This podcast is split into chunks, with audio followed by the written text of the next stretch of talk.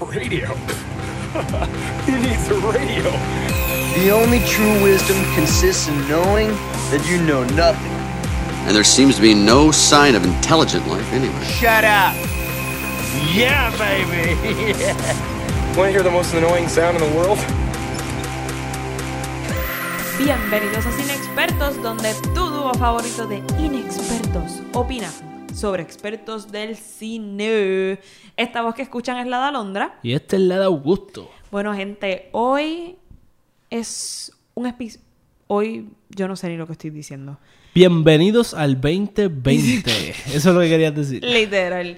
Yo, este es el primer episodio para nosotros del año. Hey. Y eh, para mí es un episodio súper interesante porque ya que empieza una nueva década, queremos hablar de qué rayetes pasó en el cine, en el mundo audiovisual, en la década del 2010 y nuestras predicciones de acuerdo con cada tema que vamos a estar hablando. Yes, escogimos cinco temas que, que nosotros consideramos que fueron los eventos o, la, o, lo- o las circunstancias más interesantes, más relevantes de, de esta década que pasamos y vamos a discutirlo a modo de despedida de la década. En este episodio no vamos a tener el segmento de noticias como, como costumbre, porque las noticias más importantes pues tienen que ver con los Oscars, las nominaciones, los Golden Globes y toda esa cuestión se va a estar hablando en el episodio de los Oscars que viene por ahí después. Literal, porque nos falta gente una película, por lo menos de Best Picture. Nos falta Sí. solamente ver Little Woman. Yep, y salió hoy jueves eh, Bombshell, ya salió. Así que esa tiene nominaciones para actuación, pero nada. Vamos para el tema inicial. Tú me Sí. dices. Vamos a lo que vinimos.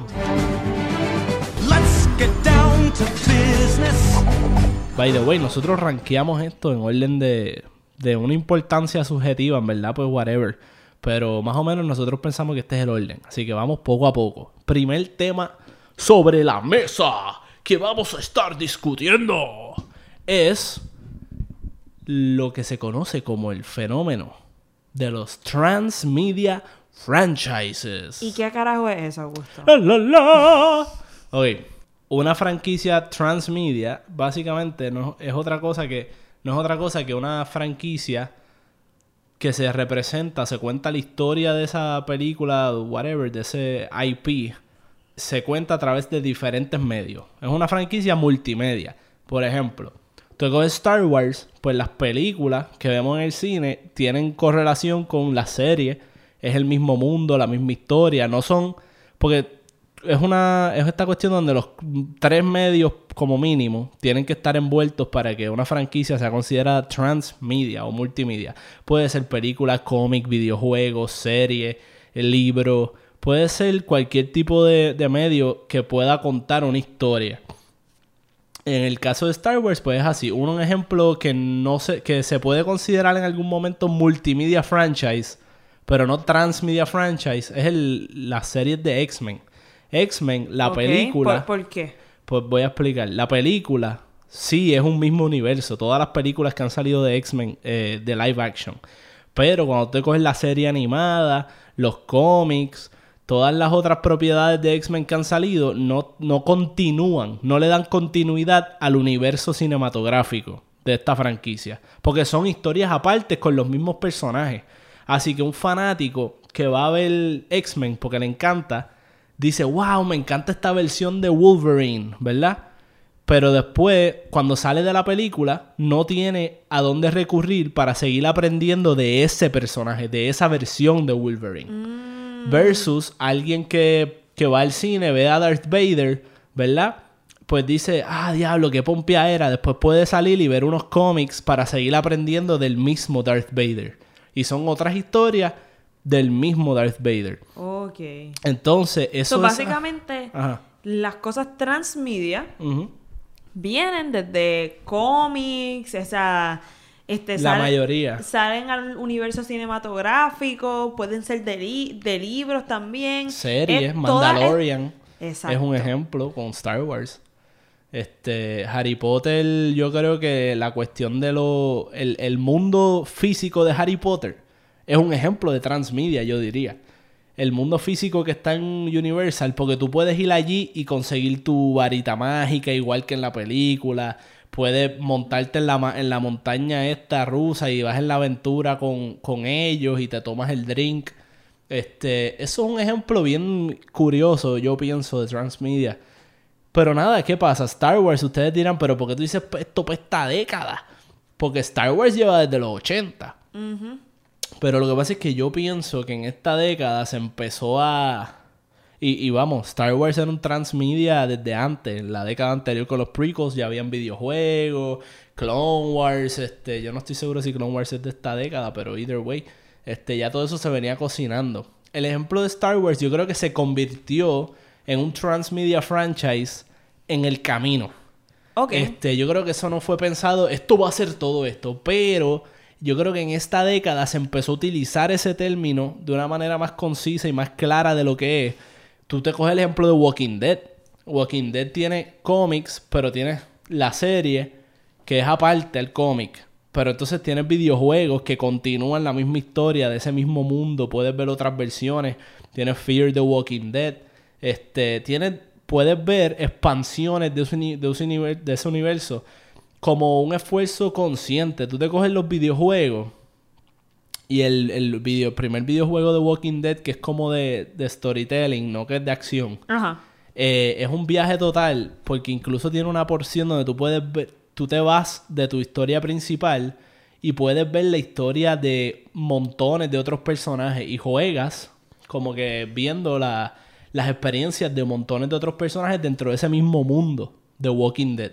Y eso es un ejemplo de, de los storytellers, ¿verdad? Los artistas, los creadores, eh, haciendo un esfuerzo consciente de que, ah, esto es un universo bien profundo y podemos contar montones de historias. Y esa conciencia y el dinero y, y el público, ahora con, después vamos a hablar de otros temas de tecnología y eso, pero eh, la accesibilidad que tiene el público a tantos medios diferentes y, y- y los creators tienen un acceso a un público tan global y amplio que se abrió la oportunidad en esta década de hacer el esfuerzo consciente de crear estas franquicias. Así es que yo lo veo. Que incluso para esta próxima década que viene, yo creo que va a ser donde en verdad eso se va a estar cuajando. Que van a venir, que van a venir estos grandes autores como por ejemplo el productor de Marvel, de Kevin Feige, que, Ajá. que creó esta oda, esta épica de 24 películas, que es el Marvel Cinematic Universe. Va a venir un loco como ese y va a hacer algo igual de impactante, pero a través de, diferentes medios. O sea, eso todavía se puede dar. Y yo creo que en esta década se empezó a cuajar y se dieron las circunstancias para empezar a pensar de esa manera. Cool. Yo estoy como que. Ajá. Estoy ahí. grasping it. Sí, es, es como bien loco, ¿verdad? Pues sí, como que pero tú me lo habías de- explicado, pero todavía era como que. Y el multimedia, y el yo no sé qué, y este otro, Sí. teque, teque, teque. Mucho de esto que nosotros, ¿verdad? Conocemos así quizás del término transmedia. Yo lo escuché por primera vez cuando estábamos por Nueva York. Estábamos haciendo voluntarios como en una... En un summit, una conferencia de gente de la industria de entretenimiento. Que estaban hablando de diferentes temas interesantes. Y vino este señor, se llama Jeff Gómez. Y él estaba hablando de eso, de cómo transmedia puede ser el futuro. Y, y da ejemplo, él te da ejemplos de cómo hacer un transmedia franchise exitoso. Y lo puedes buscar por internet. Este, es bien extenso todo lo que él analiza. Y, y analiza las que han fracasado. Él habla de Pirates of the Caribbean como un transmedia franchise que tiene también la, la, la montaña rusa, ¿no? El, el ride en, Univer- en Disney. Eh, las películas, este Avatar es uno. Él da varios ejemplos. Pero me parece eso bien curioso. Este, y por esa línea, Entonces, ¿verdad? Los Simpsons también es un transmedia franchise. Yo pienso que puede ser considerado porque tiene películas, tiene cómics, tiene... Literal. Hay tiene, que ver... Tiene este, pequeños episodios de series. Hay que tiene ver- el- un mundo. Con, con- lo, con lo, hay, lo que hay que analizar con los Simpsons es la continuidad entre las historias. Cuánto de lo que pasa en el cómic Digo, tiene que no afecta con- lo que hay en la Esto es serie. una buena pregunta. No hay una continuidad de historia probablemente full, pero hay una continuidad de los personajes y cómo son. Sí. Pero lo que yo digo es, por ejemplo, si tú haces una película de los Simpsons, donde Bart Simpson, este, qué sé yo, es un tecato y que y whatever, y se recupera de las drogas, y después tú vienes al próximo season de los Simpsons, este, los chistes que hagan ahí, si hace algún episodio que tenga algo que ver con droga, tendrían que tomar esa oportunidad Para hacer, para referencia a que y ahí es que vale la pena un transmedia franchise. Ahí es que está la- el chiste ¿entiendes? Ahí es que la gente le saca la gozadera y, y te juqueas y te, y te montas en el viaje de ver la otra y la cosa Marvel es un transmedia franchise. ¿Verdad? sí sí porque Marvel también tiene cómics Sí. cuando salió Guardians of the Galaxy yo vi un Digo, y- y cómic que era que explicaba de lo que pasaba antes de que empezara la película Nice. Y tienen películas aparte. O sea, tienen una serie de películas que siguen un orden. Tienen otras que no siguen orden. Que es de tal persona, pero tal persona aparece en otras películas. So, aunque. sí pero ahí pero transmedia se refiere a multimedia Exacto. So, que no es nada más cine. el universo cómics, cinematográfico de Marvel es una franquicia de mucho es un crossover franchise si le podemos poner un término como hace crossover porque el mundo de Iron Man se mezcla con el de estos otros superhéroes por ejemplo pero Pero ahí solo hay un medio. Se vuelve transmedia al estar en cómics, al estar en, en montaña en tres rusa, medios como en- mínimo tres medios como mínimo Nice. Sí, este. Y eso, y eso es lo que el Transmedia Franchise. Pero dentro de este mismo tema, también tenemos, ¿verdad? Algo que incluso yo creo que fue más predominante en, En la década. en la década, que es el, la plaga de reboots, remakes y todas estas y Como lo revivals. has dicho, la plaga. Sí, la plaga. Y vamos a empezar por cuál es la dif- por denotar la diferencia entre un reboot, un remake y un revival. Empecemos la clase, dale. Sí. El reboot básicamente es cuando tú coges una historia, uno, digo, un mundo y unos personajes y, y le añades otros personajes, continúas una historia nueva dentro de esa misma realidad. Por ejemplo, Force Awakens. Lo que pasó en las películas originales y en los prequels sigue siendo verdad, sigue siendo canon. Todo eso pasó y se toma en consideración para estas películas. Solo que con personajes nuevos, más o menos, y pues cambias un poco la historia. Otro ejemplo es Creed. Básicamente sale Sylvester Stallone haciendo de Rocky, solamente que como que se, se le estaba pasando el batón, la batuta a este otro Sí. personaje. Pero es un reboot, es otra contar otra, eh, una historia dentro de ese mismo mundo. Este, tenemos el remake es cuando tú coges una historia vieja, la coges igual y le pones caras nuevas. Ejemplo de Lion King. Ellos no cambiaron la historia, es la misma historia, una que otra cosita que si acaso, detallito, pero son cambios superficiales. Vamos a coger lo mismo de nuevo And remake it. and remake it. Este pasa que, que esto usualmente cuando tú hacías un remake, los estudios lo hacían para, para pues vamos a hacer esto de nuevo, vamos a vender como Spider-Man. Las originales de Spider-Man. Diablo, sí, que ha tenido con- tres remakes. Con to- exacto, con Tobey Maguire, pues. Digo, de- dos. No, tres. ¿Tres? Bueno, lo que pasa es que Into the Spider-Verse también Ah, es como un remake. Este, pero. Pero. Ajá, pues si tú coges Spider-Man, pues Tobey Maguire, whatever. Pues terminó esa trilogía y dijeron, bueno, pues vamos a pichar a todo lo que hicimos y vamos a empezar desde cero. Otra historia de origen, otro actor, otro todo. Y ahí hicieron la de Andrew Garfield. Cuando esa terminó, mira, vamos a hacer otra cosa de nuevo, desde cero, nada de esto pasó, vamos a hacer el de Tom Holland. Y así sucesivamente. Esos son remakes.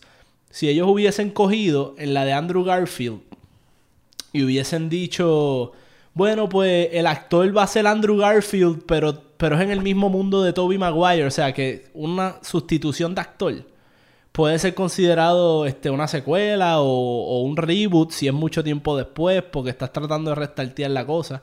Pero ahora se, se ha hecho popular lo que le dicen el, el soft remake o el soft reboot, que es como porque usualmente cuando tú escuchas reboot o eso, significaba, antes de esta década, eso significaba empezar algo drásticamente nuevo. ¿Me entiendes? Como que vamos a empezar desde cero, new energy. Pero ahora le dicen soft reboot y eso porque estás haciendo como lo de Creed, por ejemplo. es un lavadito de cara, vamos a hacerlo desde cero, es prácticamente la misma historia, pero hecha otra vez. Solo que disguised, escondido como un reboot, porque ahora se dieron cuenta, ¿verdad? Digo, y esto siempre lo han hecho, pero ahora es más predominante, por lo menos así aparenta, que la nostalgia vende. Entonces ellos cogen esto, estas franquicias que tienen nombre y para no tomar el riesgo de hacer nada nuevo y toda esta cosa, pues dijeron, ¿sabes qué? Vámonos a la segura, es la misma gente, mismo nombre, misma cosa, para que la gente compre las y vaya a ver las películas de seguro. Y es porque también este asunto de los remakes y eso yo creo que ha cogido mala fama en un momento dado. Y pues hicieron esta racha de buenos reboots como Mad Max, Creed, Force Awakens, este, por ahí para abajo han seguido, hay, hay montones. Pero, pero entonces yo creo que ya la gente se está hasta fatigando de eso, aunque las películas sean buenas. Y de los reboots que tengas en tu mente, ¿cuál ha sido tu preferido? Bueno, yo O reboots, remake, o sea, revival, todo esto. Ah, no expliqué lo que era el revival. Ah, pues Este, explica lo que es revival antes de es- escoger. Sí, el revival, eh, según lo que leí por internet, eh, se refiere más. Yo no había escuchado el tema, ese, ese término. Pero según lo que leí por internet, se refiere más a series. Y es como si, por ejemplo, ahora yo quiero volver a traer la serie de Friends. Y es como que vuelven los mismos actores, todo el mundo, solo que un cojón de tiempo después vamos a hacer el mismo show otra vez, es revivirlo. Este, así que, y eso yo creo que se ha dado con un par de series. Como yo creo que la serie de Roseanne se dio eso. Eh, Arrested Development, Netflix hizo algo, no sé si califica como revival, pero o sea, lo habían cancelado y pues ellos lo terminaron. Eh, y así sucesivamente se han dado también esa, ese tipo de cosas. Y ahora, Ajá. ¿cuál de, de los que pienses es como que algo que te, que te Bueno. encanta? De, puedo decir que de- a mí me gustó mucho el, la primera película de Creed. Y también me gustó mucho Mad Max. So, esos dos reboots para mí son, o sea, legit. Ah, y esto no, esto es como un soft reboot slash sequel. La segunda de Blade Runner, que estuvo durísima. O sea, esa es de las mejores películas de la década. Mm, Fácil. diablos. Porque eso no es una película buena. No es una película comercial buena, ¿me entiendes? Es- técnicamente es comercial, pero.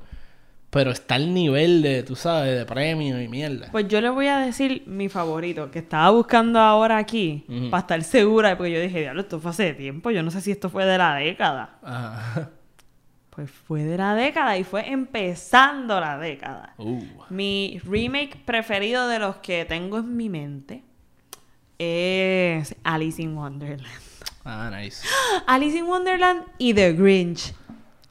La- pero la nueva, la animada. Ah, es pues que me, o sea, yo sé que hay mucha gente que las critica, no son unos peliculones ni qué sé yo, pero hablando de el por qué estas cosas existen es por la nostalgia. Yes. Y esos son mis preferidos, yo estoy súper consciente porque me traen un factor de nostalgia. Yo soy súper fan, y ya aquí lo, han- lo he dicho mil veces, de The Grinch Sí. Por el, The Grinch de 1960 y pico. Y eso yo crecí, aunque es bien viejo, mami me lo compró y yo crecí viendo eso un montón. Y también veía la super vieja también de Alice in Wonderland. Y esas son mis películas preferidas de animación, que by the way casi nunca digo que Alice in Wonderland lo es, pero lo es. Y esto, el, estos este, remakes para mí fueron como que, ¡ah, puñeta, qué cabrón! O sea, yo estaba como con esta nena chiquita hablando malo ahora de la emoción. So, por eso son mis preferidos. Nice. No, pues sí, y entonces puedo hablar también por encimita de algunos que no me gustan de remakes. Es como no me. O sea, y no es que sean necesariamente malas películas, es que me aburren. O, o reboots que no me encanta la idea de que lo trajeron otra vez o whatever. Pues Lion King, todos estos revival, eh, remakes de, Ay, sí. de fucking Disney. Haciendo Aladino, Lion King, la hostia. Sí, porque Disney ahora está intensamente. O sea, han hecho Cinderella. La única que me tenía pompeado era Dumbo y no la vi. Ya, yo la vi. Eso estuvo cool. ¿Tú la viste? ¿Tú viste sí, Dumbo? fui a verla con Moru. Ah, verdad, tuviste Dumbo. Sí. Hostia. Pero Yo la quería ver por Danny DeVito. Y porque estaba curioso por los efectos. estuvo buena, estuvo buena. Estuvo chévere. Este, pero eh, Disney la daba ahora una pela y el año que viene viene Mulan. Digo, este Sí. año. Sí, este año. No sé. 2020. Este año. Viene Mulan. So, Disney. Disney. Disney se las trae. Mira, ¿y cuál es el próximo tema? Bueno, el próximo tema es las series cinematográficas. Ok, el tema de la serie cinematográfica. ¿Qué es eso? Si una serie no es una película, ¿de qué tú hablas, papu? ¿De qué tú hablas? Bueno, básicamente ha habido una diferencia en esta década. Este, y yo creo que uno de los ejemplos que casi todo el mundo conoce y duró toda esta década Literal. es Game of Thrones. Game of Thrones es padre e hijo de esta década. Exacto. Nació creo que en el 2010. Diante, O sea, el punto Yo es que empezó en sí. esta década y terminó antes de que se acabara esta década. Literal. Como que vivió y murió en esta década. Y su reputación también, porque la- por, por el final, cuestionable, Sí. por ponerlo de una manera. Pero, Diablo sí, 2011. ¿ente? 2011 al 2009. Pues, ¿qué pasa? Las series antes, o sea, uno se pone a pensar en se- series más viejas, sí. este, y no tenían ese look, o sea, TV y cine Eran dos cosas bien aparte. Yep. Y no se entrelazaba el estilo visual de, de estas dos. Bueno, Pero, por eso, por eso siempre cuando, por eso le dicen al cine como ah, on the big screen y tiene la reputación de ser mejor, pero ya hoy en día no es así. A veces el mejor contenido, lo este, artístico incluso o de storytelling y más complejo, lo encuentras en, en la serie. Lo que pasa es que la televisión, por los time limits y, la, y las pautas y todo eso, pues se veía restringida. Y por el y, y al estilo, pues estaba todo hecho para hacerlo como, como fábrica. Todo, Y- todo está hecho para que sea, ponemos las cámaras aquí, hacemos este estudio, todo lo grabamos aquí adentro y se acabó rápido. pero desde que llegó el famoso streaming, que después vamos a estarlo hablando más adelante sobre esto, hizo ese cambio que permitiera que se le invirtiera más dinero a series que se vieran cinematográficas. Y esto no necesariamente, pues, ¿verdad? Hablamos de Game of Digo, Thrones y- como la máxima expresión. Y Game of Thrones fue en TV, no fue en un streaming. Pero el streaming HBO, tiene mucho que pero ver. hay una diferencia entre televisión de cable y televisión de premium networks como HBO y Showtime. HBO siempre ha estado adelante. Ellos tenían esta serie de Wire que fue considerada y Los Sopranos que ya venían teniendo esas primero en, en los 2000, Yo la década veía anterior. una, yo veía una, ahora que dijiste eso, que se llamaba yo creo que Big Love, o, o estoy confundiéndola ahora, pero era algo de, sí, Big Love, wow, este que una serie que era de una familia polígama, Ajá. No sé, me acordé de eso ahora, random. thought. Pero, pero, pues lo que, pero lo que quería decirles es que ya, ya había, ya se había empezado la cuestión de traer el estilo cinematográfico en la década anterior. Pero en por esta ejemplo, década es que explota. Porque, porque tuvimos dos series que yo pienso que impulsaron eso este, al máximo. Tres series. Número uno, Breaking Bad. 2008 empezó. Yo no he visto Breaking Bad. Más la tuya, yo vi la tuya, Game of Thrones. este, Es que Augusto y yo cuando empezamos a salir teníamos... Yo estaba como, tienes que ver Game of Thrones, yo no sé qué mierda. Y pues me pichaba y yo le dije que iba a ver Breaking Bad cuando él viera Game of Thrones. Y vio Game of Thrones y yo he pichado. Pues mira, yo, yo vi Breaking Bad empezó en el 2008 y eso probablemente es la máxima expresión de una serie cinematográfica. Este, hoy digo, tú puedes considerar Game of Thrones por el aspecto del valor de producción, o sea, las batallas y toda esa cosa, eso nada más se veía en el cine. Literal. Jamás tú podías pensar. Pero en el 2007 también teníamos Mad Men, que es considerada, no la he visto, pero es considerada de las mejores series este, que han hecho. Y, yo, y lo que he visto, pues tiene ese estilo claramente cinematográfico. Y tenemos Walking Dead, en empezó en el 2010. Eso también fue una sorpresa porque el director, el showrunner, venía del cine. él había dirigido películas de horror y ciertas cosas. Incluso él tenía en mente, yo creo que hacer un. Este, tenía un límite de las historias que quería contar y del cast que trajo eran gente de cine. Este, y, y toda, y esa mezcla de traer actores de cine a serie con este estilo de storytelling cinematográfico se empezó a dar, yo pienso, más o menos para ese tiempo. The Wire es una serie que yo, yo vi la primera temporada y se nota, ¿verdad? Que es viejita y toda la cosa. Y Prison Break es otra. Que tenían, ya empezaban a experimentar con ese estilo más realístico de serie. Pero si tú notas las actuaciones y ciertas cositas, aunque pueden estar chéveres, como quiera se notaba que era de televisión. You just notice it. O sea, se nota. Pero cuando empiezas a traer a estos otros actores a esta serie, este, y se empieza a ver más, más legit, pues yo pienso que es más para finales de la década anterior, el 2007 para adelante. Y después en esta otra década lo llevaron al otro nivel, porque como el streaming y toda esta cosa, pues crearon series como House of Cards, este, cosas, eh, como hablamos otra vez Game of Thrones, eh, hay montones de series, Stranger Things, cosas con unos valores de producción altísimos, con unas actuaciones que ahora actores de, de primera quieren salir en serie. Tú coges True Detective con Matthew McConaughey y yo no sé quién madre, este, olvídate y ni hablar que este año, el año pasado 2019, lo mejor que salió storytelling wise fueron miniseries como Chernobyl, When They See Us. Este, y obviamente por los documentales de Ted Bundy y todas esas Ah, cosas Chernobyl. que eran miniseries. Pero son películas largas. No es otra cosa que películas largas. Películas de 4 y 5 horas. Y eso me parece bien curioso. Que, y creo que tiene que ver con ese, e- ese y evolution de la televisión. O de la serie. Porque ya no necesariamente es televisión, ¿verdad? Ahora puede ser streaming y toda esa cuestión. Sí, este... ¿Qué más? ¿Qué más? Pasamos, pasamos de tema. Sí, dale. Vamos a zumbar. Ahora viene Super Heroes. Chan, chan, chan, chan. Que ya básicamente, o sea, en esta, en esta década, yo no sé si nació, no, yo creo que no nació, pero hizo un, su peak. Sí. Y estamos empezando a ver poco a poco, lentamente, la decadencia del superhero boom fever que, que existe todavía.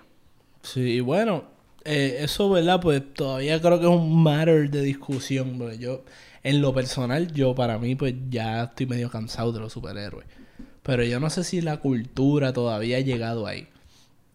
Yo creo que, el, ¿verdad? De, de cada uno de estos temas nosotros podemos hacer un episodio solo. Literal. En teoría, pero nada, a lo mejor en Pero un este es, el, futuro. este es el episodio de la década. Yes. Pero en, en los superhéroes en esta década es interesante porque la década anterior fue que los superhéroes empezaron a cogerse más en serio, quizás, salvo alguna que otra obsesión de las viejas de Batman y eso. Pero con la trilogía de Spider-Man, la de X-Men original, este ciertas peliculitas así que, ¿verdad? Pues ya, te- ya estaban haciéndolas bien y gustaban. Pues, Y entonces a final de esa década entró el Marvel Universe con Iron Man y toda esta pendeja. Pero no es hasta el 2012 o 2011 que sale el primer crossover Full Blast, Oh, wow. que es Avengers. Entonces, una vez pasa eso, tú puedes ver, si tú buscas por internet así bien por encimita, las peli Superhero Movies en el 2010. Y tú puedes ver que en el 2010 habían, salieron como... Salió Iron Man 2, creo, y, y Kikas y Megamind y ya. Como que eso fue todo lo que salió de superhéroe. Pero sigues buscando 2000, 2014. Salieron como seis películas de superhéroes.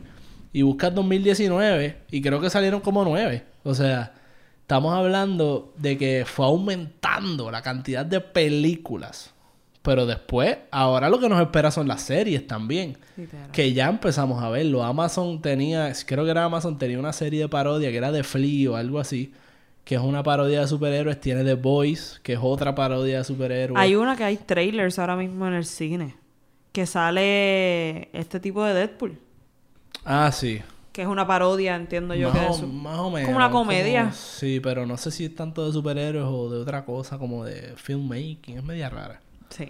Pero el punto es que han salido universos ahora de superhéroes de Marvel, de DC. eh, el, el, el universo de, de Shyamalan, del director M. Night Shyamalan, que hizo, Oh, wow. que hizo Split, Yo ni me acordaba de eso. Split, Glass y Unbreakable. Que Split.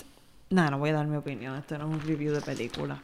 Sigue. Bueno, puedes decir por vamos. Yo decir que Split hubiese estado buena si eh, no me hubiesen enseñado el trailer antes. Ah, sí, eso lo hemos hablado. Pasa que si no me hubiesen enseñado el trailer, yo no hubiese ido. No Eso es como que el huevo, la huevo, la huevo. Ok. Eh, parece como un problema ahí con la grabación del huevo, la huevo, la huevo, la gallina. ¿Lo huevo, la gallina. Sí, lo va a dejar. Se joda, yo no voy a editar todo eso. Es como, oh wow. Es como que, como el huevo, la gallina. No se repite el error. ¿Estamos bien? No, No. sigo diciendo huevo, la huevo, la huevo. No es el problema de la grabadora. Ok, excelente. ¿Te imaginas que ese sea el trigger word de la grabadora? Y es como, no puedes decir huevo, la. Ay, tío. Que ya yo estaba diciendo, se me olvidó. Estábamos hablando de Split, pero ya terminamos. Ah, terminé. Sí. Este, pero el tema principal, los superhéroes. Pues que ha habido una cantidad de películas in- in- inmensa. Este, Yo no soy súper fan de esas películas. Como que me gusta ir a verlas y me las disfruto, pero no me considero... Como que las películas de superheroes nunca son mis preferidas. Sí, yo más o menos estoy en ese bote. Pero quiero decir que siempre han hecho el paralelo de las películas de superhéroes con los western, que se dieron en una época y que los western fue una cosa que pegó y eso era todas las semanas, todas las series, todas las cosas, hasta que de momento explotó la burbujita, todo el mundo se saltó y prácticamente murió ese subgénero, whatever, de cine. Pero al punto de que hoy en día casi tú nunca ves un western, a menos que quieras considerar Mandalorian, por ejemplo, como un sci-fi western, porque es como una serie de vaqueritos. Pero, eh, la... sí, es que este tipo que llega a los sitios y forma revoluciones. Pero, pero la cuestión con los superhéroes, lo que es curioso es que se siente como que ha ido creciendo hasta cierto punto. Precisamente por el elemento de transmedia y el elemento este de, de mezclarlo en diferentes cosas. Yo creo que la gente está más envuelta que quizás ver una cosa y ya. Este. Por otro lado, yo siento que todos los géneros, según se van poniendo repetitivos, van evolucionando. Y llega un punto donde ya tú experimentaste todo lo que ibas a experimentar con alguna idea, con algún género, y tienes que dejarlo morir por un, por, por un par de años. Y cuando muere después de un par de años, viene un loco y dice, lo traje otra vez con esta cosa nueva y wow, es un hit. Y yo creo que ya los superhéroes empezaron esa fase de experimentar hace unos añitos. Yo creo que ya tenemos con Logan una película bien seria de drama, bien brutal. Tenemos con Joker una, un character study bien brutal. Este, y tenemos con Deadpool un R-rated comedy eh, bien cool también. Eso estuvo súper cool. O sea, me acuerdo cuando salió era como que, ¿qué? Sí. I rated. What the Con, fuck? con Dark Knight, una película de crimen de primera. O sea, Dark Knight está fuera de liga. Hemos tenido performances que las han sacado del parque. Este, tenemos películas más como Black Panther que tienen temas más sociales y la cuestión. Este, yo creo que se ha experimentado bastante. Tenemos Brightburn, que fue una película, no fue un hit o whatever, pero fue una película de, de horror usando la premisa de superhéroe, que ya es un- una experimentación. Tenemos Big Hero 6, animación, también experimentando en ese lado. Este, The Incredibles, aunque de la década anterior, la segunda fue en esta década, y son prácticamente como una parodia clever para niños de, de los superhéroes, que también está fuera de liga.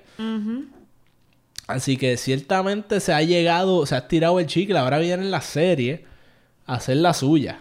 Vamos a ver qué trae en la serie.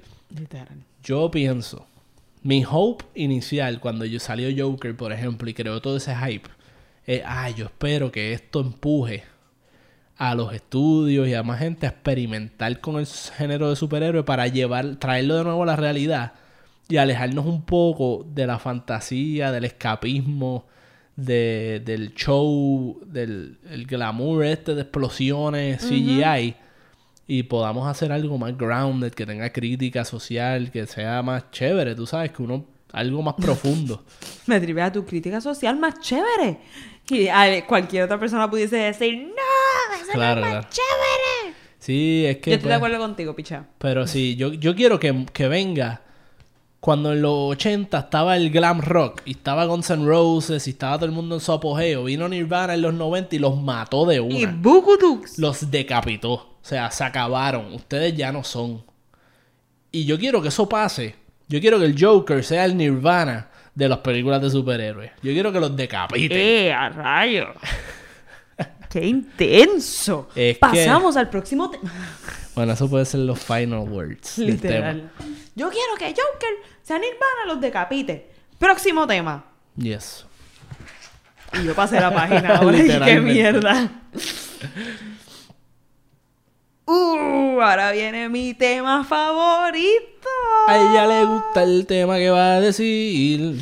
Ok, ahora vamos a hablar de la inclusión y la diversidad en el cine de la década del 2010, motherfucker. Diversidad de tema, diversidad de personajes. ¿A qué se refiere usted con diversidad? Pues diversidad viene con todo. Empezamos, yo entiendo, por lo menos esta es mi opinión, empezamos más con los personajes, pero al tú diversificar tus personajes, tú divers- diversificas tus temas. Un ejemplo por, e- un, un ejemplo por ejemplo. Vaya.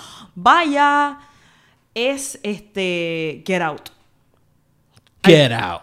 Al tú tener una diver- o sea, diversidad de personajes distintas, las historias de ellos son distintas, los temas son, los temas son distintos. Eso es verdad. Cuando también hay diversidad en directores, este, en crew. Este director era un director negro, pues sus historias son otras las que tienen que contar. Y por eso, es tan importante la diversidad, motherfuckers. Pero, este, ok, yo quiero, yo voy a contar un poco de mi proceso mini investigativo, micro investigativo, para hablar de este tema.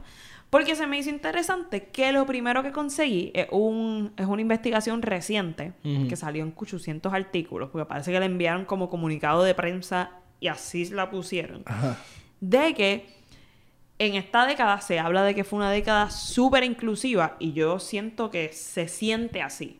O sea, uno dice, anda, esta década cambió muchas cosas, eh, hasta hubo como, a este, ¿cómo se dice? Hubo protestas y todo por inclusividad, el Yes. cine ha cambiado, ya el sexo no necesariamente es lo más que vende, la inclusividad también empezó a vender. Mm. So, En esta década fue Fifty Shades of Grey, ¿te acuerdas de eso? Ah, mm, sí, Yo tengo un pana, sí, yo sí. tengo un pana que no- fue, fue en no esta voy a década. mencionar. Yo entiendo que fue en el 2011. Mira, yo tengo una historia de eso, es un pana cuyo nombre no voy a mencionar. Que me dice que él estaba, él fue a ver la película. No sé si era con la novia. ¿Y por qué whatever. estamos hablando de esto en inclusión? Porque mencionaste lo del sexo, que el sexo ya no vende. Y te lo quiero refutar un Yo poquito. no dije que el sexo ya no vende, dije el sexo ya no es solo lo que vende. Está bien, pero. y si yo- dan para atrás y lo dije, pues eso no es lo que quise decir. Pues está bien, whatever. No, no importa, es que quiero contar este cuento que me dio risa. Él me dice que él 2015. se sentó allí y él dice, él estaba viendo la película y que él escuchaba durante toda la película, él escuchó gemidos de mujeres de la sala, o sea, no de la película. Ah. Mm. Oh, y él decía, ¡ea puñeta! Que yo, o sea, ¿dónde yo me metí? O sea, eso se convirtió, parece, en una sala porno de esas, de cine antiguo porno. Que la gente iba y se Eh, casqueteaba el allí. cine, el cine siempre ha sido una sala porno. Bueno, sí, pero no en masa. Siempre, no son los de, siempre son los de la esquinita ahí atrás. El cine para los chamaquitos, o sea, es una sala porno. Yeah. Es un cuartito de su casa que no pueden estar. Eso es lo que es. El punto es que fueron muchas voces que él escuchó de muchas personas a su alrededor. Estaban disfrutándoselo, excelente. Pero proseguimos. Pero proseguimos. Ajá. Pues me encontré esta investigación que decía que en realidad no ha habido tanto cambio en cuestiones de inclusión y diversidad. ¿Y en qué se basa la investigadora? Que creo que es de USC. Eh, para esto, ella dice, eh, no me acuerdo en sus palabras, dice que no es nada más de sentir o lo que uno piensa que parece, pero dice, por eso también es importante cuantificar Sí. eh, la diversidad. A veces minorías bien loud. Y cuando. Exacto. Y cuan- cuando ella empieza a hacer la investigación, los porcientos de diversidad son tan mínimos que es como decir, mira, en realidad no hemos cambiado tanto. Sí, hay unas categorías que se duplicó, pero el número era tan chiquito que ahora eh, como que whatever, de 5 a 10, o 2%, o 10%, 30% es el número más alto que escuché en alguna de las categorías, que después podemos compartir el link de donde conseguí este- esta investigación, porque Sí. no voy a tirar todos los porcientos que ella dijo. Y hay que ver, tú no sabes en qué año ella hizo eso y, y qué números tomó en consideración. Como que si fue de un año en particular o de la no, década. no sé. Porque yo pienso que. Yo creo que fue de la década. Por eso, pues ahí hay que ver, el, yo lo haría, yo lo cuantificaría de la última mitad de la década. Porque ahí es que yo creo que se empezó a dar, el- y cuidado si los últimos tres años, con Captain Marvel, Wonder Woman, eso no vino a ser hasta los otros días. No fue el, el 2010 al 2014 todavía éramos machistas. Todavía somos machistas, hello. Está bien, pero lo que quiero decir es los estudios y la cuestión con la cantidad de, de heroínas o whatever, la Lucy y todo eso, yo creo que eso vino al final. Bueno. O sea, cuando con- contabilizas, pues. Sí, sí, sí. Pero Este, estoy de acuerdo. Pues entonces, para empezar a hablar de esto, hay un tema bien interesante en la inclusión y controversial que son los Oscars. Que ahí donde empezamos a ver como que qué es lo que esta industria considera la mejor película, los mejores actores, etcétera, etcétera, Sí. etcétera. Yes. Que ahí hay, un, hay una tela de juicio hacia qué es lo mejor y empezamos a también ver la falta de diversidad en estos premios. Sí. Y algo bien importante que pasó relacionado a los Oscars con esta, en esta década es que en el 2010, Catherine Bigelow es la primera mujer en ganar un Oscar. Y no nada más la primera, la primera y la última. Es la única mujer en que ha ganado Oscar. En el mil... Los Oscars empezaron... Digo, aquí dice que... No Este dice que el empezaron. 93 creo que viene ahora o el 92. 19, pues 1929. Y desde el 1929, Best Director siempre ha ganado un hombre hasta el 2010. Y en el 1977 es que nominan a una primera mujer. Después, casi 20 años luego, en el 1994, nominan a Jane, Jane Campion de una película que a mí me gusta mucho, se llama The Piano. Si no la han podido ver, véanla. Después, en el 2004, 10 años luego, a Sofía Coppola. Después, 6 años después, que entrando en esta década, en la, esta década que pasamos, 2010, a Catherine Bigelow. Sofía Coppola es la hija de Francis Ford Coppola. Sí. O sea, Y en the- el, One of the most highest rated directors de todos Literal. los tiempos. Y en el 2018, Greta Gerwig. Sí. Por Lady Bird. Que tú sabías que Greta Gerwig es pareja de Noah Baumbach, creo que se llama, el director de Marriage Story. Ah, ¿de verdad? Sí. Y ella, ellos Me estaban- encanta. Sí, estaba viendo un... Yo, yo, ella que me gustó la película, el que me gustó la película, me gusta. Ella eh, estaba viendo el round table que siempre hacen anual de los Oscars con los directores. Y estaba él y estaba ella. Sepa separados separados. Y que sí, de momento lo mencionan, que son pareja y qué sé yo.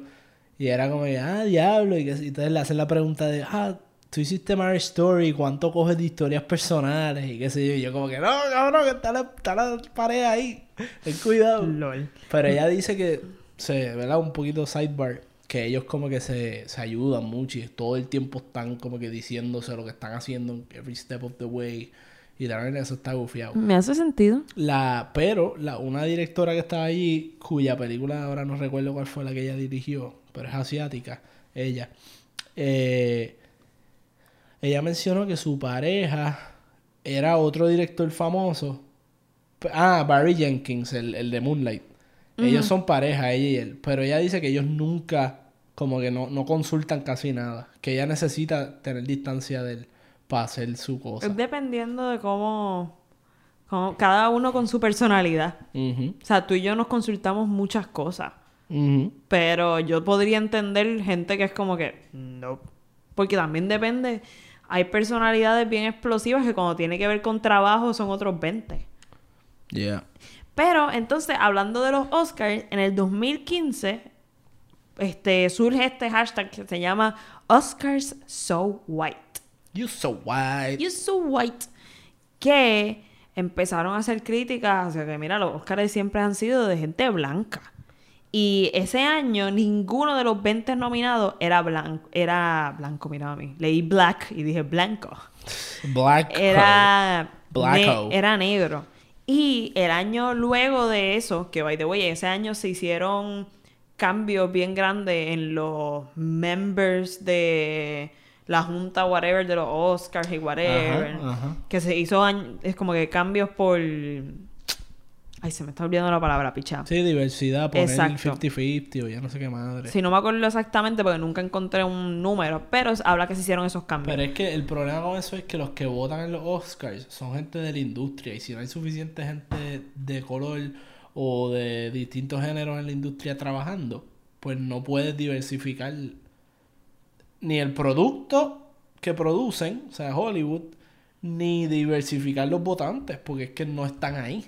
Ese es el problema. Si tú no estás... Está bien, pero esto era algo súper necesario y que se iba a dar Está bien. sí o sí y se dio.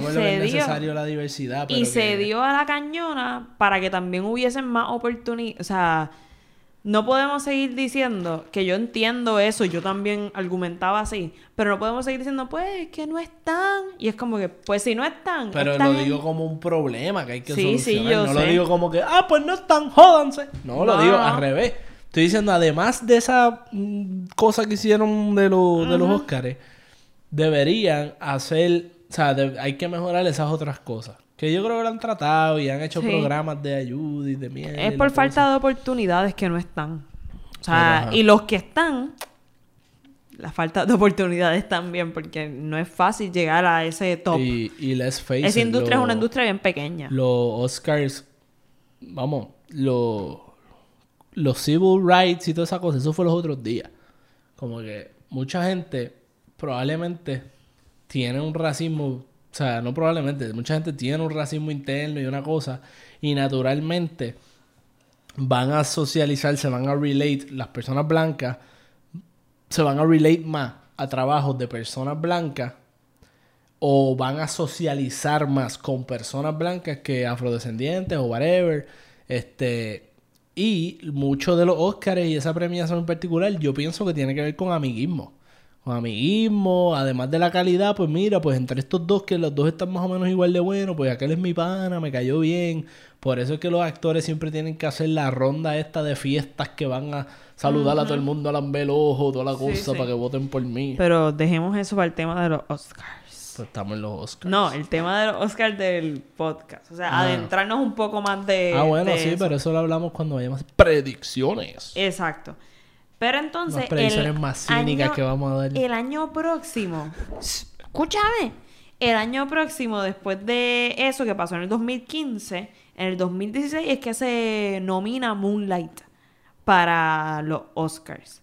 Ajá, que todo el mundo decía, ah, es porque son negros ahora, porque se quejaron. Como que se lo merecen. Ay, pero fue- tam- para mí fue la mejor. Sí, full. Entonces, cuando, cuando el colmo hubiese sido que de verdad hubiese ganado La La Land.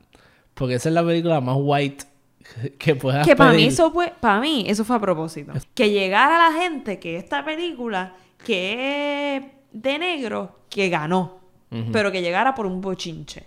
Que llegara hasta la gente que no ve los Oscars. Eso es lo- mi, mi humilde opinión. Mm, mm, maybe. No sé, eso me lo estoy inventando ahora. Yo no pensaba en eso, pero ahora fue como que estos cabrones. Pues, este. ¿Qué más? ¿Qué más? En esta, en esta época también pasa el Me Too Movement Yes. con freaking Harvey Weinstein. Harvey Weinstein. Ese cabrón. Yo creo que la película de, de Bombshell tiene que ver con...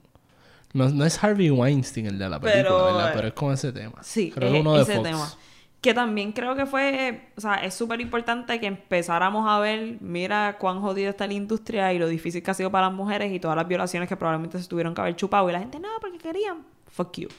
todas las violaciones que se tuvieron que haber chupado para poder estar en, en posiciones de poder. Porque habían gente con más poder que son unos idiotas y todavía probablemente siguen existiendo. Probablemente no. todavía están en la industria Mm. haciendo las mismas barbaridades. Pero el Me Too Movement fue algo grande. fue algo súper positivo porque mano, yo creo que ahora deben tener más miedo de que estas cosas se hablen, porque estas cosas se hablan y se riegan. Ya no es como que, ay, la loquita esa que dijo tal cosa, whatever.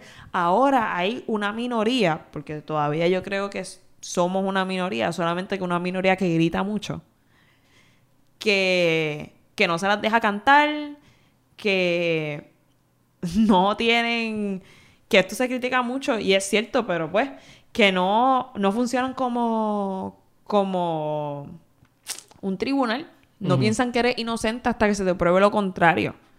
Te tiran de que eso fue lo que pasó porque creen que es lo que proba- muy probablemente pasó. Y las redes, han- bueno, en esta, en esta década es que vimos cómo eso mismo afectó a Kevin Spacey a nivel de que lo votaron de la serie. Sí. Lo Sí. votaron para porra. otro ejemplo. O sea, House of Cards terminó sin él. Yep. Que, hello, ¿quién iba a pensar eso? Qué lo que era. Pero ocurrió porque en esta década ha habido un cambio en los públicos y es como dijo en la entrevista que entrevista no, la investigación que leí diverse movies make money Sí. Y tam- como diverse movies make money también el para mí la cosa de la diversidad no nada más en película verdad estamos hablando solo del mundo audiovisual pero en publicidad todavía no está y es como es como dijo esta investigación es muy poco lo que hay en realidad no hay una diversidad Porque no es genuino, es lo que hemos hablado anteriormente. Yo creo que en el mismo podcast anterior nosotros discutimos la escena esa de Star Wars, que, que, que es un momento donde dos mujeres se besan y esa escena se, se cortó cuando la iban a presentar en otros países más conservadores. Y eso mismo fue lo que discutimos, o sea, problematizando esta diversidad impuesta por el interés de financiero de esta gente. Esto ellos Sí, lo que sí. quieren es dinero. Y si en ese otro país la diversidad no va a vender, pues quítame la diversidad. Y así de fácil, es un Sí, on-off switch. Y eso es importante porque yo pienso que las películas quieren hacer un cambio, ¿verdad? O sea, la gente, los artistas lo- y, la, y la, el público quiere un cambio. So ellos van y apoyan, qué sé yo, Captain Marvel, porque es una mujer, la vamos a apoyar financieramente, co-directed by a woman, toda la cuestión, la actriz principal, todo. So vamos a verla. Y van y apoyan con su dinero este proyecto porque es diverso. Pero esta gente, cuando el público normal, o sea, no, o sea, el público que no necesariamente lo hizo por esas razones, el normal geek, que no está pensando en eso, que lo que quiere es ver una película de superhéroes, va allí y ve esto y nota, se percibe esa plasticidad, por decirlo de una Sí. manera, como que ese fakeness de que lo estás haciendo por el dinero, se nota por los poros y se les sale. Y, esa, y ese fakeness es lo que yo pienso que, aparte, hay, como siempre, está el grupo machista, whatever, el hater, el que va a decir que no porque es mujer de verdad. Pero yo creo que hay un grupo que, es, que se ignora mucho en esta discusión de personas que les molesta lo fake. Porque lo he visto por ahí, que la gente dice, ah, que sí, lo, lo fake, outrage, y, y ven todas estas cosas como cosas fake, como reacciones superficiales. Y yo pienso que tienen algo de razón en que son cuestiones fake. Sí es necesario la diversidad y la inclusividad. Este, pero me gustaría que sea un esfuerzo más genuino, que los hemos visto. O sea, hay cosas que fluyen y son como deben. Pero, pero no es el caso siempre. Y no es el caso con las compañías más grandes, yo diría. Este, tienes razón. Y volviendo a lo que te había dicho de cuantificar la diversidad para darnos cuenta que en realidad no hay diversidad, ella menciona que, y esto no, no sé que, a qué ella se refiere con top movies, que creo que es por dinero. Sí. Las top 200 films of the decade, cero, mu- cero mujeres las dirigieron. Este. En el 2007 al 2018 había un 4% por año de mujeres tras las cámaras. O sea, de mujeres en director o parte de crew importante. Y para el 2019 eso subió 12 a 14% en, en este último año. Pero toda la década estuvimos en 4%. Y 12 y 14% es- significa que el 75% como mínimo tras las cámaras son hombres. So, en realidad no hay una diversidad porque probablemente también casi todas las mujeres que, que están detrás de cámaras son mujeres blancas. Y ahí empezamos también, o sea, y no es, cri- no es criticándolas ni nada, sino que no hay diversidad. Hay pocas mujeres, dentro de las pocas mujeres tampoco hay diversidad. Y que, by the way, algo también súper importante, que hablando de superheroes, mezclando el superheroes y la diversidad, cinco de las películas de superheroes del 2020 van a ser dirigidas por mujeres. Que eso, ¿cuándo pasó? O sea, eso no, no pasa. De todas las películas de superheroes que salen, la única que uno recuerda que fue dirigida por mujer es Wonder Woman. Wonder Woman y co-director este, Captain Captain, Marvel. Marvel. Sí. Y para seguir cuantificando la falta de diversidad, solamente hubo en los top 400 movies desde el 2014 un transgender character. Que es como que en realidad no hay diversidad. Hemos visto un ¿Eso fue cuando? En la década. en el del 2014 para acá. Parte de la década. Pues que hicieron sacar Dallas Buyers Club. Me imagino. Ay, cabrones. Me imagino, literalmente. O sea, iba a hablar también de, de esa película. O sea, Dallas Buyers Club tiene un transgender que el pers- que el actor no es transgender, pero aparece, pero también aparecen transgender en series como y este es la, el actor es tran- este la actriz es, tran- es transgender. Sensei. Eh, no, Pero ahí hay uno. Da un break. No, ¿cómo se llama? Eh, ¿De qué trata? Ay, ay. ¿De qué De trata? prisiones. Se me está yendo Orange el is the nombre. New Black. Orange is the New Black. La actriz es una mujer trans. Ok. Este. Y yo creo en mis predicciones de diversidad de para el 2020, yo creo que vamos a estar viendo per- más personajes trans. Porque esto es algo, un tema que se ha ido empezando a visibilizar dentro de las minorías cada vez más y más y más. Y Sí. bueno, o sea, ahora mismo hay youtubers trans que están súper pegados, este, con, con el tema de ser trans. O sea, que su YouTube es about that también, para informar, este... Y, a- y fíjate, en las noticias recientemente hay Ni Nikki Tutorials, que es una youtuber de las top en maquillaje. Su video esta semana pasada, creo, hace par de días, es confesando que es trans, porque le estaban haciendo un blackmail a algunos idiotas de que iban a decir la verdad, porque ella no lo había, ella no lo había querido decir, que es- está en todo su derecho de no tener que decir que es trans, porque eso lamentablemente viene con un prejuicio bien grande. Y ella confesó en su último video que ella es trans. O sea, estamos empezando a ver también un awareness. Y de empezar a conocer y saber. Y para mí, en esta próxima década, no es que va a haber una diversidad cabrona. Porque hemos visto que la diversidad es lenta y cuantificada es poca. Pero que va a ser un tema que vamos a empezar a tocar. Que se tocó también en una película que llevó a los Oscars. Con. ¿Cómo se llamaba? La que hizo. La que hizo el tipo que salió en The Theory of Everything. Danish Girl. Danish Girl, sí. Esa que también es de una mujer trans. Ok. Sí. So, ajá. Bueno, yo para esta próxima década, este, yo, yo pienso que van a hacer más de lo mismo, o sea, eh, tirar un poco de ese, de ese, esa diversidad de los superhéroes y esta cuestión en las cosas más grandes. Eh, a mí me gustaría ver más diversidad, o sea, más que se le dé más oportunidad a artistas, autores con visión diversos. O sea, estoy hablando de este tipo de películas de los Oscars, películas más que van más allá de lo comercial. Más, ahí me gustaría ver, siento que ahí falta diversidad.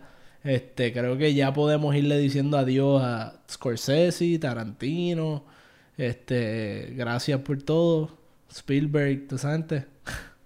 Literal. Eh, gracias por todo. Bueno. Yo creo que ya su tiempo pasó. Y para cerrar el tema de la diversidad, Jordan Peele es parte de esta década. Y es uno de los primeros directores negros que uno piensa como que, diablo, mira todo lo que tienen. O sea, está creando cosas nuevas, está trayendo cast diversos, punto. Sí. Porque está hablando de historias que le... O sea, historias que él necesita contar y necesita hablar. Y al tú traer también a directores y otras personas, también parte del crew, para mí hacen falta más directores latinos, asiáticos, porque tienen otras historias que contar que no hemos visto. Parasite es un ejemplo. O sea, que haya llegado a los Oscars. Esa película yo nunca lo hubiese visto. Y está brutal Sí. está brutal porque al tú empezar a diversificar tu historia y darle importancia, porque no es que no existan, hay pocas, existen, pero no, lo- no se les lo- presta Lo atención. importante de la diversidad también eh, va con la importancia de diversidad en temas. Porque tú te coges, me voy a ir aquí por un poco a la tangente y después cambiamos de tema. Este, pero yo estaba escuchando Script Notes, el podcast este del creador de Chernobyl. Él tiene un podcast donde hablan de guiones y toda esta cuestión. Pero el punto es que estaban hablando de cuándo la política eh, se mete en crear tu historia. El ejemplo que ellos dan es China. Ellos hablan de, de cómo el mercado de China es tan potente, tiene tanta gente y tanto dinero, que muchas veces los americanos no se atreven a hacer películas de crítica al gobierno chino. Para no, o sea, tú sabes lo que es eso, tú no puedes criticar a un gobierno de otro país. Tú estando en un país, no puedes criticar al gobierno de otro país porque por la cuestión económica. Ah, pero no olvídate que en el capitalismo tenemos libertad de expresión a tu tiplén. Olvídate que esta es la que hay. Tú dices lo que tú quieras. No, papo, pero si tú quieres hacer una película del estilo Hollywood y toda esa mierda, no lo puedes hacer criticando al gobierno chino. Y si hiciste Chernobyl, pasa con ficha porque es criticando al gobierno ruso que son los enemigos. La importancia de una película como Parasite, de una película diversa, es que puedes criticar con distintas visiones de mundo. No tenemos que ser americanizados para poder hacer esta película. Una persona de Corea con su propia visión de mundo hizo una crítica social en esa película sobre la lucha de clase y la desigualdad. Claro, el Joker también, pero el Joker incluso te lo hace de una manera más, qué sé yo, más wishy-washy que Parasite, diría yo. Es que Parasite, ese es el, la diferencia en Parasite y Joker, yo creo que ese es el tema principal de Parasite. En Joker es un tema importante, pero es un character. Yo creo que es el tema principal también. O sea- es que la salud mental y eso está envuelto porque es un character study, pero en realidad la película trata, el director le explica, no se trata de la bala que disparó la pistola, se trata de la pólvora que llevó a que se pueda disparar la bala. Y la pólvora, pues, la sociedad. Interesting. Cerramos el tema de la Vamos diversidad y la inclusión. Ponle lock, cerradura. Cerrado, pero siempre seguimos hablando de él. Gracias. Cerrado, pero no, no ¿cómo es? Ah, abier- siempre abiertos, nunca inabiertos. Literal. Bueno, pues seguimos con el último tema. Que es el streaming. Streaming bars. Ya este tema le hemos dado bien duro en este podcast. Literal. Así que vamos a tocarlo por encimita. Sí, por encimita, todo el mundo sabe la que hay. Literal. By the way, si quieren escuchar un poco más de streaming, tenemos un episodio, se llama Streaming Wars, Yes. que estuvimos hablando de justo antes de salir Disney Plus y todo este revolú, que era lo que nosotros creíamos que iba a pasar, las comparaciones entre todas estas redes, eh, Plataformas, sí. plataformas de streaming, Los precios, las estrategias, lo que va a tener cada uno, hacho. literal. Todo eso, la historia un poquito de Netflix, yo creo que discutimos. Exacto. Pues, queremos hablar de los streaming porque en, ellos no nacieron en esta década, pero se desarrollaron en esta década. Practically. Literal. Casi, casi nacieron. La cuestión de stream, un video, ya existía en YouTube y todo eso, ya tú podías stream Sí, yo creo que desde videos. 2005. Tú podías ver cosas streamed, pero la internet no era potente y en las casas y la capacidad de ver películas en tu casa eh, esa tecnología no se viene a desarrollar chéveremente eh, ya para esta década, Sí. básicamente. Mira, pues, vamos a hablar de Netflix, que es el papá de los pollitos en las plataformas de streaming. Con el pillo, pillo, pillo. Con el pie de tiqui, tiqui, Se puede descansar. ¡Eh! Pues, ok, Netflix exi- existe desde el 1998. Este, ellos básicamente, a través de los años, ellos, como dice el dueño de ellos, que ellos juraban que iban a revolucionar la industria de alquilar películas. Eso es lo que ellos juraban que iban a hacer. Y terminaron revolucionando la industria de la televisión completa. Y el cine inclusive. Perdóname, déjame hacer un quick mention aquí, un meme que me salió de Condición Millennial. Dice, yo después de explicar el orden de las películas de Star Wars a quien no la ha visto, y sale la foto de Pedro Rosanales y dice, Ave María, que mucha mierda hablé. ¿No entiendes? No, tú no viste que Pedro Rosanales de, como que cortó, terminó de hablar y después él dijo a alguien off camera, Ave María, que mucha mierda hablé, el reportero. Fue como cuando tú explicas el orden de las películas de Star Wars. Al final tú, Ave María, que No, mucha no hablé". sabía eso que le pasó. Sí, wow, sí, bendito. Pero dale, dale, sigue. Bueno, pues, para el 2007, que todavía no estamos en esta década, es que ellos hacen por primera vez el streaming video. Y básicamente, ellos de- decidieron, ellos enviaban películas por correo. Y dijeron, vamos a quitar el correo del medio y vamos a dar streaming, que básicamente tú pagabas 5.99 por 6 horas de streaming al mes. Pero la capacidad era mucho menor que un DVD y un Blu-ray. Era una mierduchi, básicamente. Pero, este, para ese tiempo, como estabas hablando, el internet no era tan bueno, todas estas cosas cambian y Netflix para el 2013, ya entramos en la década, saca su primer serie original que es House of Cards. Que way, fue su primera y terminó Bien mal. bien mal. Por el otro tema que discutimos ya. Exactamente. Y este. No nada más eso. Ellos sacan House of Cards y sacan una nueva manera de ver series. Ya. Ahora existe el término binge watch. Porque antes, o sea, para tú binge watch una serie tenías que comprarla en realidad. Comprarla, buscarla pirateada. Sí, o sea, no era. Hashtag Remember Free Project. Ah. Sí. LOL. Es un website bien chippy chappy que yo usaba para ver cosas. Literal, pero no era, no era algo doable. Pero ahora, ellos sacando las series, que todas las series de TV se sacaban un episodio por semana. Eh. Y ellos dijeron, fuck it, aquí están los 10 episodios, los 13 episodios. Y eso, modus, eso fue el modus operandi de ahí para abajo para todo el mundo. Pero Literal. ahora están. Ahora con Disney Plus, Sí, está- y me gusta que jueguen con cambiar eso. están cambiándolo a no sacar, o sea, yo no sé cómo, ellos creo que cada viernes... Cada tres, tres episodios, algo así, no sé. Yo creo que Hulu hizo lo de tirarlos de tres en tres. Sí, tienen, eh, esa ahí tiene una mezclita de, mm, como que te lo Que- meto, pero un poquito. ahí como que... eh. Pero, pero sí, ne- Disney va con condón. Este, y poco a poco. Y Netflix dijo, ¡guau! ¿Qué- ¡Cógelo completo que me voy! Riega mi semilla. Pero yo vi algo. Tu password a todo el mundo. estaba haciendo, no sé quién fue por Twitter, pero- y tienes razón. Eh, un tweet que vi que decía Disney Plus ahora está viendo, ahora todo el mundo está viendo los beneficios de sacarlo semana a semana, porque Disney Plus con Mandalorian logró mantener la atención del público por mucho tiempo más y fue tema de conversación semana tras semana por varias semanas versus Netflix que tira la serie, es un one hit wonder un fin de semana y se acabó, ya más nadie va a hablar de tipo hasta un año más. Y eso es verdad. O sea, estratégicamente que estén hablando de tu serie, se, tú extiendes la vida de tu serie cuando, cuando lo vas dando poquito a poquito. Como Game of Thrones que la extendió a 10 años.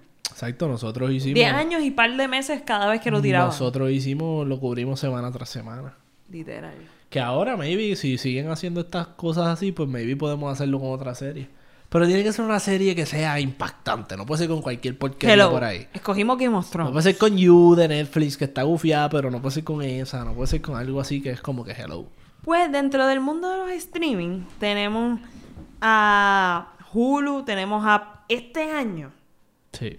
Este año fue como que el año que la cosa va a cambiar. El último año de la década nos trae mm, tela de qué hablar para las predicciones de la década del 2020. Porque ya existía Hulu, apareció Disney Plus, apareció Apple Plus, HBO Max. Ya se ha empezado a ver que canales tienen sus propios streaming, HBO, ABC, o sea, etcétera. Y esto empieza a traer el dilema de cuánto va a estar pagando la persona para ver streaming. Ahora te empezaron a quitar un montón de cosas que se están llevando por copyright de Netflix, pero Netflix tiene la pierna al frente porque ya había hecho cosas originales y se empieza a hacer todo este revolú de los streamings, que básicamente creo que, aunque es el más cortito que hemos tocado, creo que todo esto lo resume y ya hemos ya le hemos dado mucha pela a Le este hemos tema. dado duro, le hemos dado duro. Y probablemente lo sigamos hablando porque mientras se va desarrollando el tema, pues lo vamos a analizar más adelante cuando hagamos un proper review Sí. del HBO Max cuando Y- esa mierda. Para cerrar este, este episodio, quiero que hagamos menciones honoríficas de cosas que también sobresalieron en esta década, aunque probablemente no son para nosotros en este escogido, no fueron las más importantes. Sí, tenemos por encimita, pues lo.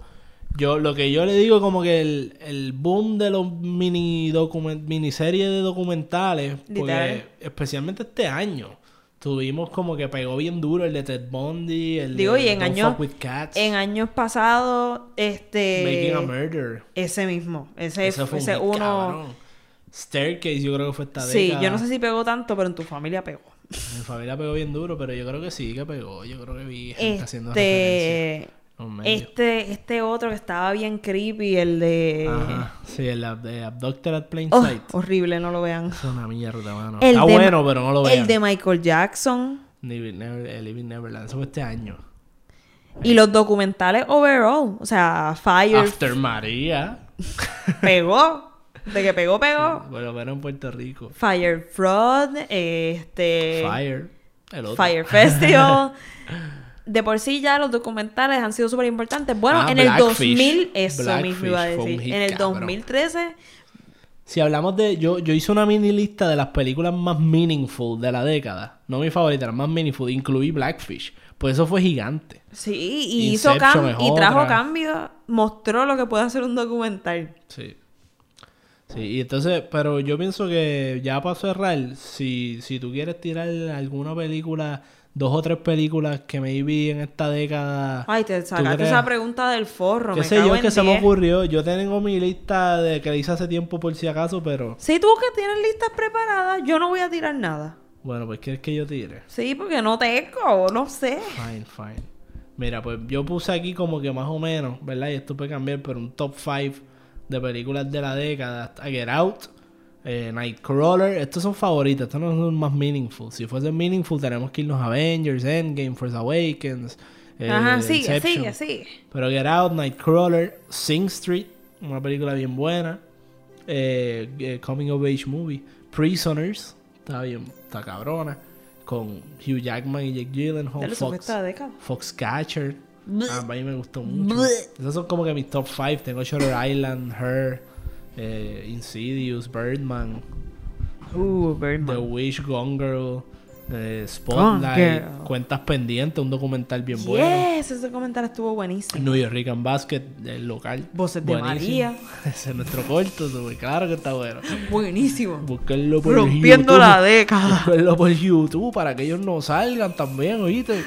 No les hace daño educarse un poco con nuestro material. ¿Y por qué estás hablando con hablando como cubano No cuando sé, hablas de siempre, siempre documentales? que voy a ser medio caripelado, oye, chico, porque como ¿Qué que- cojones? No sé por qué. ¿Qué Eh, obviamente Joker, eh, Lady Bird, Call Me By Your Name, Social Network, Sicario. Pero nada, Londra me está dando. Sí, yo aquí yo como que corta, corta. Si no. Augusto, Augusto sigue. eh, eh, eh, Eh, eh, Son eh. unas ahí, ya las dis- disparé más o menos ahí. Blade Runner. Mira ya. Bueno, gente, este, gracias por llegar aquí. Esperamos que les haya gustado este episodio. Y nos escuchamos prontito. Nos vemos. Nos vemos, American Ay, Hustle, espérate, se nos olvidó dar las redes que me dio. Me sentí que esto es un episodio Logan, diferente. Personal Show, Cállate 3. ya. La de Nos pueden, buena. nos pueden seguir en Cine Expertos PR en Facebook, Instagram y, Twitter. y también en YouTube. YouTube. Ok. Así pues, que ahora sí, nos vemos. Nos vemos.